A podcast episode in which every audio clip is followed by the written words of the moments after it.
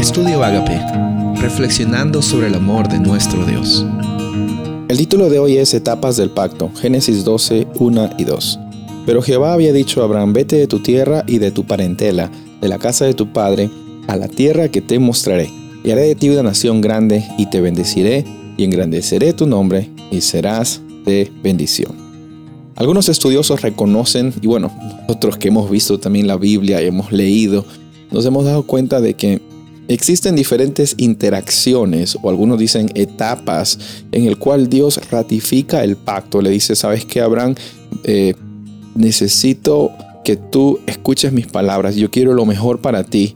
Y te pido, en primer lugar, Génesis 12, vete de tu tierra, de tu parentela, porque yo voy a hacer de ti una nación grande. En Génesis 15, Dios otra vez se manifiesta en la vida de Abraham y le dice, ¿sabes qué? Necesito que tú continúes con mis caminos, que sigas obedeciendo lo que yo estoy haciendo. Y vemos ahí el sacrificio que él da y cómo es que Dios otra vez le dice, mira las estrellas y te voy a dar una, una, descendencia mayor a ellas, como que no las puedes contar. Y finalmente en Génesis 17, 1 al 14, vemos que Dios también expresa una señal explícita del pacto que él tiene con Abraham y su descendencia por medio de la circuncisión. Entonces, esas tres etapas, ¿no? Esas tres experiencias que vemos aquí en el pacto que Dios tuvo con Abraham, tienen como propósito mostrar en primer lugar, pues que Dios siempre se preocupa en llevarnos por una jornada espiritual constante. No es que ya en Génesis 12 Dios eh, le dijo a Abraham, tú eh, vete y ya automáticamente vas a cumplir con mis palabras y todo te va a ir bien. No, para Abraham fue una jornada espiritual con altos y bajos el vivir en el pacto que Dios le había propuesto a él.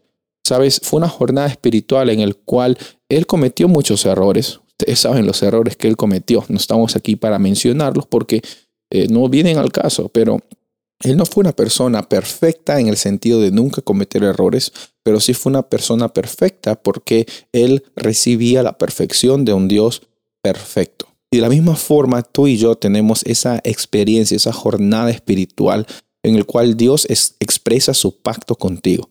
Quiero decirte en esta ocasión de que no debes sentirte desanimado o desanimada por las situaciones que tú estés pasando en las cuales crees que has defraudado el pacto de Dios. Hubieron muchas ocasiones fuertes en la vida de Abraham desde Génesis 12 hasta la última instancia en Génesis 17, yo diría hasta mucho más allá. Pero aquí no estamos para comparar quién hizo más y quién hizo menos, sino quién es el que da todo. Y ese que da todo es Dios al establecer un pacto con la humanidad. Él no está mirando nuestro desempeño, Él no está mirando lo que hacemos y no hacemos en un nivel de conducta. Él está siempre midiendo nuestro corazón para saber si estamos viviendo esa vida conectada a Él. No estoy diciendo una vida perfecta sin errores, sino una vida conectada a Él. ¿Estás dispuesto, estás dispuesta a vivir una vida conectada a Dios hoy? Soy el pastor Rubén Casabona y deseo que tengas un día bendecido.